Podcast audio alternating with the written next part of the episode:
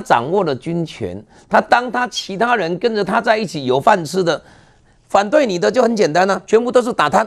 那所以他如果要继续在第三任的话，看起来他一定是第三任，他接下来的中国一定一再还经过一番的腥风血雨，所以他接下来必须要怎么样？除了掌握这些军权以外，另外呢，当然就是。从他这整个思想里面去控制啊，所以中国现在就强推全国统一的一个这样的一个必修的一个教材，以后讲的全部都是什么？讲的都是社会主义，全部讲的都是什么？都会讲说啊啊，我们共产党会有多好，社会主义会有多好，我们伟大的祖国啊，你看呐，我们最好的时代啊来临了，那最好的时代。他要烘托的是什么？就是习近平在掌政啊！中国内部现在的状况是极其荒谬、不可思议，但它却真实的发生了。那还包括呢，他们的前总理温家宝最近呢，在这个《澳门导报》呢，就发表一个他追忆母亲的文章，就没有想到竟然会遭到封杀。那外界都会觉得很不可思议啊！他讲了那么一句，说他心目中的中国应该是一个充满公平正义的国家。哦，结果呢，这句话就不行。好、外界会认为，那你中国就是没有公平正义嘛？那这也让外界想象，这绝对没有想象中的单纯哦。来，范老师，这到底当中是怎么回事？现在温家宝跟这个习近平当中，是不是出现了什么样的状况？是不是有说什么曾经劝说过习近平，因为不听的关系，所以呢，就干脆把你嘴巴给封了吗？对，就是说，呃，在香港问题上啊，因为我们知道习近平啊，可以说是倒行逆施啊。啊，搞了这个香港的一开始香港国安法等等等等啊，还有这个铜锣湾书店啊事件，把铜锣湾书店的人硬生生从香港绑到中国去啊，就完全破坏一国两制。所以就在在二零一九年八月这个北戴河会议，北戴河会议是什么呀？每年夏天啊，中国这些已经退休的官员，还有跟现任的领导，他们会在北戴河这个地方，它是在河北省的一个海水浴场这边避暑。这个是毛泽东时代就留下来的，就是我在暑假时期间，大家啊放。把公务放在一边，一起到这个海水浴场，而且是西家带眷的。他那边有独栋的别墅，每一家一个别墅，然后有非常好的照护，然后大家就是坦诚不公的，把你们对于党内的事情，你们已经退休的老人，你们也回来给这个后辈一些意见啊。然后呢，啊，不管毛泽东也好，即便是毛泽东时期，他也愿意接受大家的一些看法啊。然后大家能够，因为我们知道共产党强调的是集体领导嘛，所以这个是一个很好的制度。可是习近平上来奇怪了，他要么就是很多人说外传都没办。要不然办了之后就是很神秘啊，那也不不让人家知道。就是有人说他不想听这些大佬的讲话，就刻意就是啊，有即便办了他也不太去参加，那就是他要独断独行嘛。所以香港问题今天搞成这个样子，你看哦，香港人现在移民台湾人越来越多，对啊，特别是我们新北，我们林口附近附近啊，很多香港人，那搞到香港的经济股市这个可以说是非常的呃凄惨。搞到香港现在可以说是从一国两制变成一国一制了，香港的法治荡然无存。香港过去大家所被信赖的这个言论自由完全没有了，然后司法也受到很大的影响，所以就变成说，造成很多外商现在纷纷从香港要撤离。所以我觉得当时这个温家宝就是说，我叫我当我因为我们知道胡锦涛、温家宝是把权力交给习近平啊，对，我当时交给你的时候，香港是这么的好，结果为什么你今天短短执政十年把香港给砸烂了？那这个东西当然要就责，可是习近平当然不愿意听呢、啊。不会听，结果这个。按照盘常理判断，温家宝可能还是想说句话，对，想对习近平讲一些话，对，结果啊，人家不接受，所以他才把他的想法，他说我心目中的中国是一个充满公平正义的地方，他把这个他只是投到一个澳门的一个小报，结果呢，习近平还是抓得到，不行，封杀，封杀。那我我们知道，就胡锦涛、温家宝、胡温时期，他当时就是完全依依据邓小平的韬光养晦的政策，因为我们知道。邓小平强调，我们中国啊，一不一不称霸，第二个我们要低调。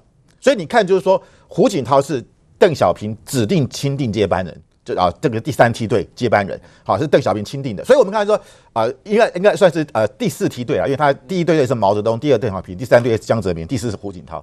所以胡锦涛他当时是非常的这个啊低调的，然后来让中国经济能够发展。可是现在习近平完全不一样，高调战狼外交。啊，那“一带一路”啊，什么亚投行，可是呢，真的有效果吗？没有啊！“一带一路”我们看到各国债台高筑啊，亚投行 现在看起来根本没有没有运作啦，然后搞到世界各国都把中国视为天下为中，天下为中啊，搞到四面楚歌，搞到这个孤家寡人，所以就变成说，对温家宝来讲，他是很痛心的。那我们知道，当时胡锦涛跟温中共十八大那个时候，二零啊这个一二年的时候，当时胡锦涛跟温家宝他们是支持习近平的哦。他们当时那本来应该说他们本来是支持李克强了啊，李克强现在总理，然后江泽民系统他们是支持的是重庆市委书记薄熙来，后来双方面搞不定之后，推了一个胡锦涛。那我呃不是推了这个习习近平，那为什么胡锦涛、温家宝他们支持也愿意支持习近平呢？因为习近平的父亲叫习仲勋，习仲勋是邓小平改革开放的支持者。我们知道邓小平这个啊，这个一九七八年十一届三中全会之后，他重新获得执政啊，打败了华国锋，重新执政之后，当时就把习仲勋重新任用，因为习仲勋在毛泽东时期被被那个毛泽东批判，被下放。把他重新调到广东当上广东省委书记，所以整个广东的改革开放，包含三四个经济特区，深圳、珠海啊，这个汕头都在广东，是是谁弄的？就是习仲勋。所以大家会就觉得，哎，习仲勋他这个是支持改革开放的，他的儿子习近平也应该会支持开放哦，就他们完全搞看错了。习近平是习仲勋的儿子，没错，他是毛泽东孙子，他完全根据毛泽东的路线搞个人崇拜啊。所以他们两个应该完全没有想到，习近平竟然是有皇帝梦，完完全没想到，他们完全看走眼了。反正习近平这个人善于隐藏啊，他从当然你看他从这个清华大学啊这个化工系毕业，第一个工作是干到中央军委会办公厅主任耿彪的秘书，完了之后到河北正定县当县县委书记，然后习仲习仲勋特别把他送到福建。在福建当厦门市市啊市长等等，一路到到福建省省长。为什么到福建？福建天高皇帝远啊。第二个不会卷入到整个宫廷的内斗。第二个，当时改革开放初期哪里最舒服？福建最舒服啊，可以听到邓丽君的歌啊，可以喝到洋酒啊。所以习近平在那边，而且他善于隐藏，他不不他不露色锋芒，他很懂得啊，因为他因为他的父亲习仲勋被斗过，他自己也曾经下放过，所以他知道我要怎么样低调。哎，结果真的骗过了胡锦涛跟温家宝。所以现在看到胡温，真的看到习近平说当初看走眼了。那现在他搞这个，搞这个所谓的个人崇拜，我们知道中共的领导人都有个人意识形态，列入党章的。毛泽东叫毛泽东思想，邓小平叫邓小平理论，都有挂名字的。江泽民没有挂名字，叫三个代表。胡锦涛叫科学发展观，所以百年之后谁也不晓得科学发展观是谁的。可是习近平就是不一样，我叫习近平具有中国特色社会主义思想，我有挂名字哦。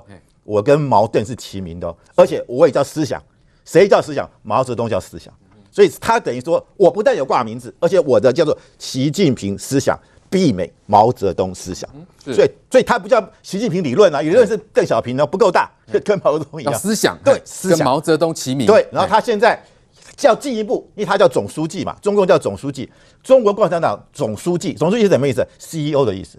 他要变成中国共产党党主席，跟谁一样？跟毛泽东一样。因为全共产党里面可以称为主席的人只有毛泽东。所以范老师这样的脉络可循，就可以知道，难怪现在他们要推这种所谓的习毕习近平思想，包括那些西方的哦，什么这个什么传记啦、童话啦，通通不能看。那所以呢，这算一种倒退吗？倒退回毛泽东时期？当然是倒退啊！就是现在连哈利波特都不能看了、啊。所以你看，为什么英国 英国国际学校要准备特效了？对，所以说你连这个西方的著作根本政治无关的，你也不能看啊。所以中国那个改革开放的初期，因为中国中国中中国经过大跃进、人民公社，当当时有句顺口溜叫做“这个辛辛苦苦几十年，一觉回到解放前”。就我们怎么回到一九四九年那个时候呢？对，现在是辛辛苦苦几呃几十年，一切回到开放前，回到改革开放以前了，回到文革了。所以你就觉得他在走倒退路，可是中国的知识分子，我觉得最可怜的，他们看到中国怎么这个时候还在玩这一套，对，但是他们没有办法，不可思议，他们只能够眼看着习近平带着这个中国这这台这台车往前冲，这冲到哪里，大家不知道。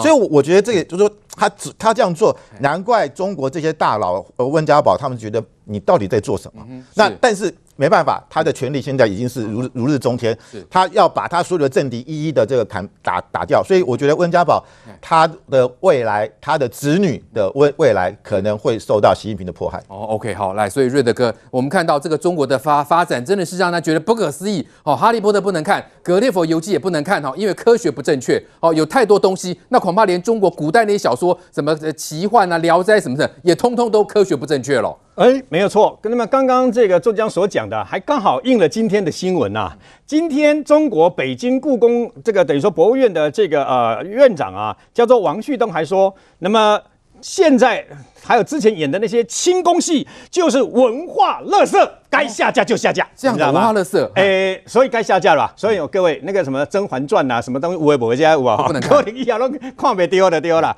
那都是垃圾怎么办？那上演什么？可能就是习皇帝、习近平思想的相关的这个呃戏剧了。现在习近平，我觉得他已经疯了，为什么呢？他有极度的自恋狂，所以明年他就有第三任的皇帝，以后就是一直当下去了，当到死为止，否则他会被人家清算嘛，因为他已经搞掉了一千多个党政军特，你知道吗？事实上，他在绝对的那种所谓自我膨胀的过程当中，其实他是绝对的不安跟绝对的自卑，他非常害怕。他现在出来，听说我们有没有看最近习近平如果出来的话？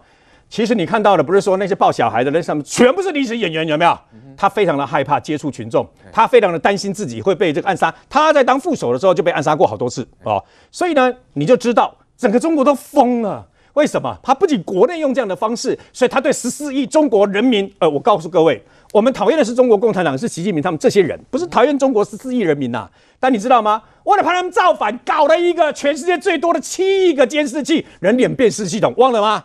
还有包括声音辨识系统，就是要看谁在看谁在搞破坏，看谁在骂我，看着他比当年的蒋介石还严重十倍以上，他已经变成这个样子了。然后呢，香港不是有一个大学学生会的会长批评了一些一国两制的时候东西会不会嘛？哈，马上国台办怎么恐吓他？想想手铐跟监狱，哇！这就是习近平，这就是中国共产党，把过去几十年来的那些所谓的统战，全部成成果全部抛到脑后。哇，你共产党的中国共产党的是不高人啊。到习近平这些有下面的人，对不对哦？不知道怎么用统战来对付台湾。温家宝跟胡锦涛那套是有用的。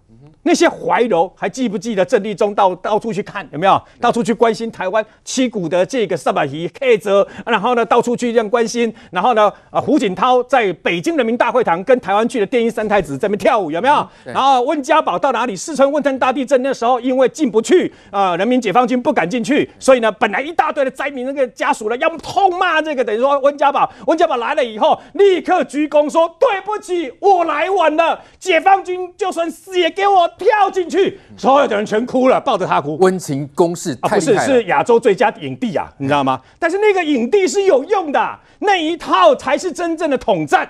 现在中国哪有统战？现在就文攻武吓而已，没有统战。入岛。入村入心才有用嘛！你现在完全这种恐吓的结果，就是把所有人全部逼成站在你的对立面。他现在把全世界亚洲各国不是也逼到跟他的对立面吗？对，日本是这样，韩国是这样子，菲律宾是这样，台湾是这样子，越南是这样子，包括印度都是这样子，全世界都跟你造作对嘛？那你你以前做的不是白费了吗？对不对？讲那个话。世界要公道，不要霸道。那么，不能把一个国家的规则强加于人，也不能由个别国家给世界带来这个等于说节奏。习近平这么了解自己呀、啊，完全打脸自己，而他可以不要脸到把这个话讲出来，说是美国，你知道吗？这就是习近平。所以，事实上，习近平的处境很危险。他现在要保佑，保佑自己的身体不要出问题，不要躺下去。他要保佑我，我不知道，我到现在为止都没有看到他出面打什么疫苗嘛。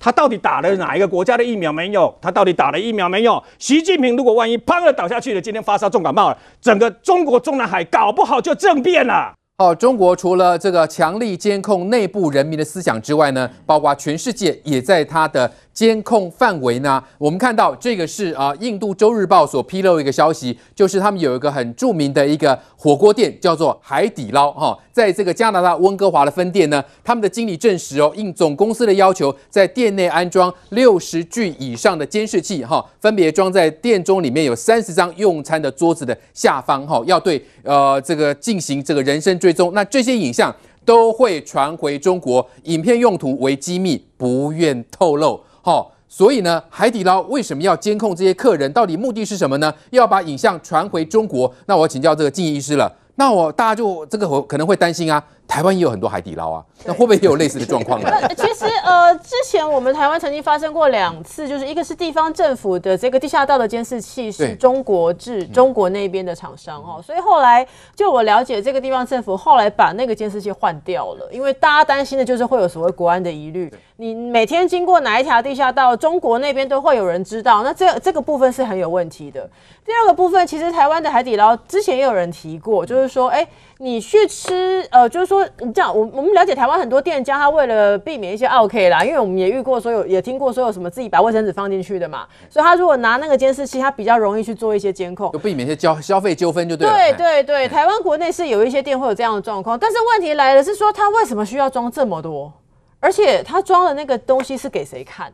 就是说，台湾我们都知道，你有时候发生一些社会案件，你去那个店家调监视器，他是真的能够协助我们办案。比方我，他可以知道说，哎，谁来过这里，谁经过这里，有些时候有一些什么的那个那个呃嫌犯的车，你都可以捞得到。可是这些店，他如果说他的这个监视器的资讯是回是是到了中国，而不是台湾的店家在使用，呃，我倒是觉得这个有一个很有趣的事情是说，所以加拿大那边有这有非常多的中国移民。有非常多中国的高官的移民，有非常多中国高官的小孩的移民。是，那这些高官是不是所有证据都在别人手上呢？对，也就是说，这些高官如果带了不该带的人一起去吃海底捞，或者是这些高官在那个地方进行一些聚会，说了什么可能在所谓遥远的北京中央习大大会不高兴的话。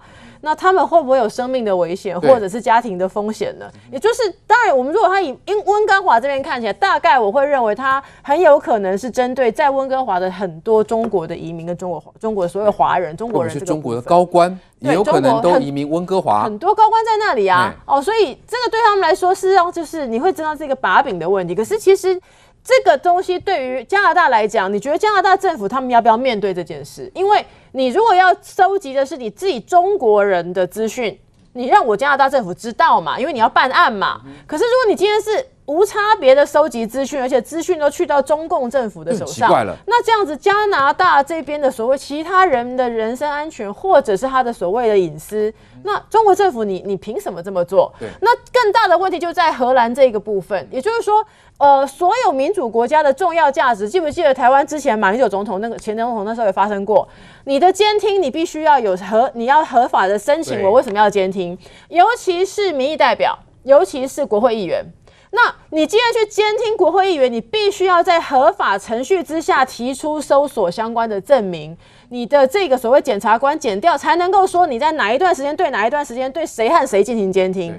那这种无差别监听，甚至去入入侵到别人的民主制度，这就是为什么我们在最前面那边提到，就我们在讨论到说，包含美国、日本对于中国的态度都已经开始出现一个状况。这不是你自己中国要怎么样的问题，是你威胁到了全世界的民主政体，威胁到全世界的民主政治。所以我我自己认为，呃，温哥华这个案子可能是温哥华的中国的高官要稍微小心一点，所以他们最近就要仔细想想，为什么每次约我吃饭都在那里？是谁要看我跟谁去吃饭？对。但是对于荷兰或者像这样子的其他民主国家的所谓监控，或者是这些所谓不当的这个资讯窃窃取，我相信这对于很多民主国家来说，这是不可容忍的事情。如果是为为了避免员工跟这个顾客之间可能会有些消费纠纷所安装的这些呃监视录影器，那是很合理啊。那问题是你这些影像。传回中国做什么呢？你是在加拿大的温哥华，为什么影像要传回中国呢？就让人家费解，你到底目的何在？那再来，就所谓的传闻。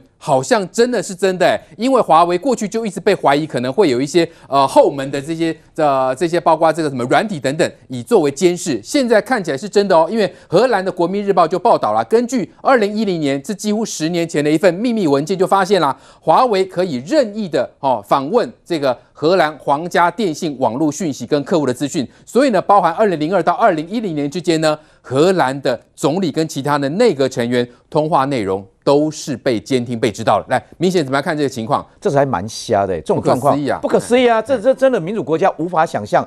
那为什么可以做到这种地步？可以感觉有点无法无天呢、啊？我觉得这个真的，我觉得这个是真的。所以过去，过去这是包括二零一零年之前呐、啊，那是不是现在还有还有这种技术？就是因为之前外界都要怀疑华为嘛，那现在是不是对不对？对，所以被抓到温哥华这个海底捞，这个我觉得第一个。台湾也有海底捞嘛，所以我觉得台湾海底捞要出来说明一下了，到底有没有这种状况？我刚刚在看这个新闻，他说监视器是装在桌子底下，我我对这个有有点质疑了。我说如果桌子底下应该是监听器了，要的话，因为监视器是要画面啊，画面是要由上而下吧。一般画就是看员工或顾客，嘿，对对对，那那个要如果是在桌子底下，那个会比较像是窃听器，窃听器或监听器，那个才有道理啦。要不然你装在桌子底下，你要拍画面，你你是要偷拍人家什么地方？那个那个对有点不太合理吧？对对对对，所以我我觉得，那如果这件事情真的是真的的话，你一家装了六十台，很恐怖哎、欸。一般店家大概顶多两个监视，呃监监视器，比如说门口或店里面一个，或因为他们有三百六十度无视角都可以拍嘛。因为像我们服务处也有也有装监视器，这种都是顶多装一台就三百六十度都有了，类类似这样，我觉得吓人。大陆我也去过了，譬如说他们天眼技术真的很恐怖。我我光我看到新闻哦，他们二零一八年张学友演唱会啊，光张学友演唱会啊，全全大陆演唱会这样。他们天眼系统就抓了七八十个那个逃犯呢，这么厉害哦！对啊，一个演唱会不都上万人，超多的。那地那地铁，北京地铁一年就抓了快两千个逃犯，就天眼系统。我去那边，我也我他们也跟我讲，就是说他也不能违规停车，他比台湾科技执法还恐怖哎，他们这样就说。